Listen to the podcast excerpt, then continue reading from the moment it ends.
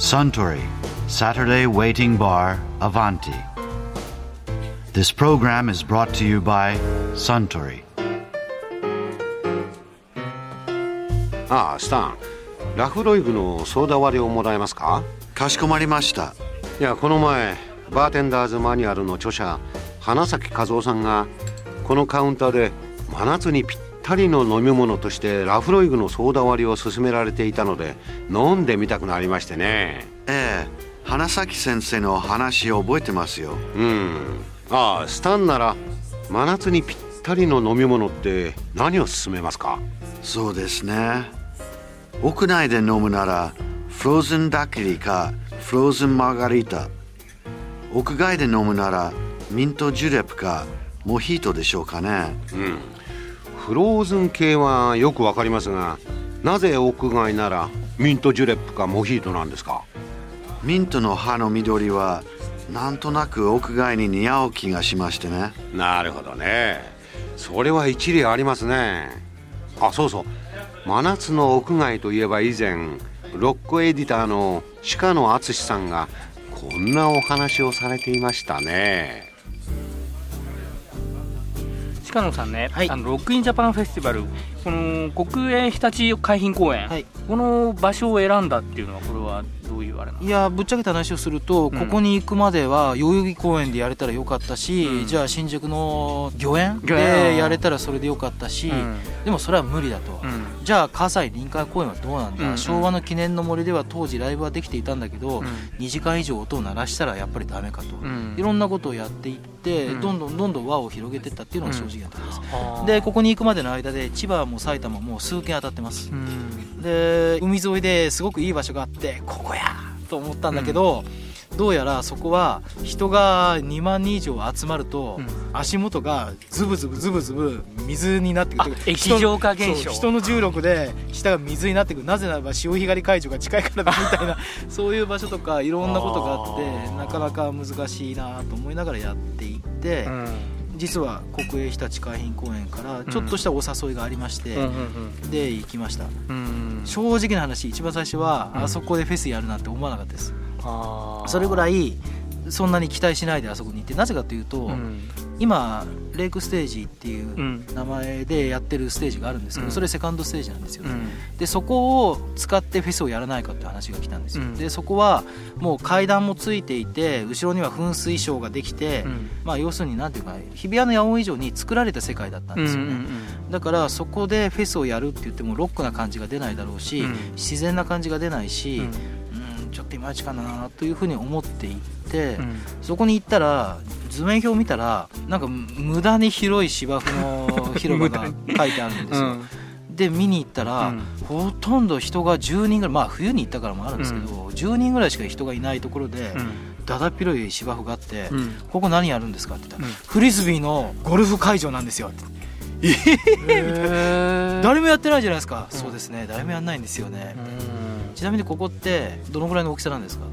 東京ドーム4個分ですここでフェスできないんですか？って。言ったらこんな何もないところでフェスやれるんですか？って先方さんから言われて、いやフェスって何もないところにゼロから作っていくのが一番楽しいんですよってらしいらしいものができるんですよって話をしてそこからいきなり「やったー!」みたいな「見つけた!」っていうはあ。話があったんですよね。うん。でさらに言ってしまうと、うん。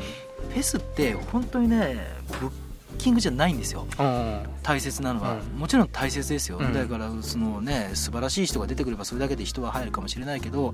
フェスっていうのはそのフェスっていうもの自体が一つの生き物であり思想になってるもので、そうやって考えていくとそこでどれだけのことを毎年毎年続けられるかでうん用意できるかっていうことがとても大切なんですよね。でブッキングに頼っていくといい人が出なかったら悪いフェスになってしまうので、うん。その考え方でフェスは経営できないんですね。うん。そうやって考えていくとあのその移動式のトイレットの数をうん。何百個何千個にするのか、人々が5分以上並ばないで飲食をピークタイムにするためには何軒の飲食を用意してどれだけのスペースを出せばいいのか、ここの場所は毎年午後何時から右から西に風が吹くからそれをどういうふうに予期してサウンドシステムを作っていけばいいのかであるとか。でスタッフ全員にその街中にみんな散らばせて携帯電話を持たせて、そこでずっと立たせて、音が聞こえてきたら電話をさせるっていうのをやってそういうので、そういうの1日かけてやるんですよ、でここからここの時間はここら辺に音が流れていく、ここからはこの辺、でこのぐらいの音圧だとちょっと厳しい、打ち込みは音数が少なく聞こえるんだけど実はその打ち込みのキック音みたいな低音はすごくここまで響いていってしまう、じゃあこの時間に打ち込みの人に出てもらうのはやめようとかいろいろそのなんか迷惑対策とか自然対策って本当に何でもできるん。ですよねそういう方が本当に大事なんですよね、でそういうことも含めてロックっていうハードルをあまり掲げないでみんなが来やすい場所にしようと。いうことばっかりを考えていたから女性が最初から来やすいフェスだったのかもしれないし、今やあのフェスがもう最もチケットが取りにくいっていうふうに言われてるんですけど、あれ要因ははっきりしていて、まあ、これロックフェス全体の要因なんですけど、最初の頃2000年前後のロックフェスは1人で行くものだったのが、だんだんその2000年から2005年ぐらいにかけて恋人も連れて行ける。そして家族も連れて行けるっていうのにフェスっていうものの状況が変わってきてるんですよね。これはすごく極論なんですけど僕は今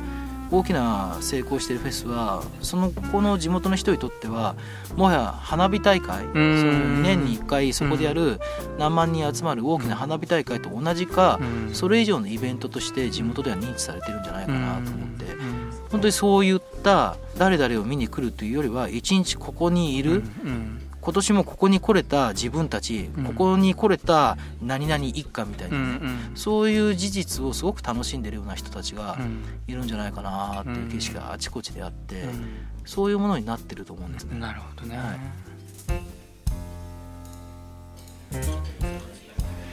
い。いや鹿野淳さんのお話面白かったですね。あスタンラフロイグのソーダ割りをもう一杯かしこまりました。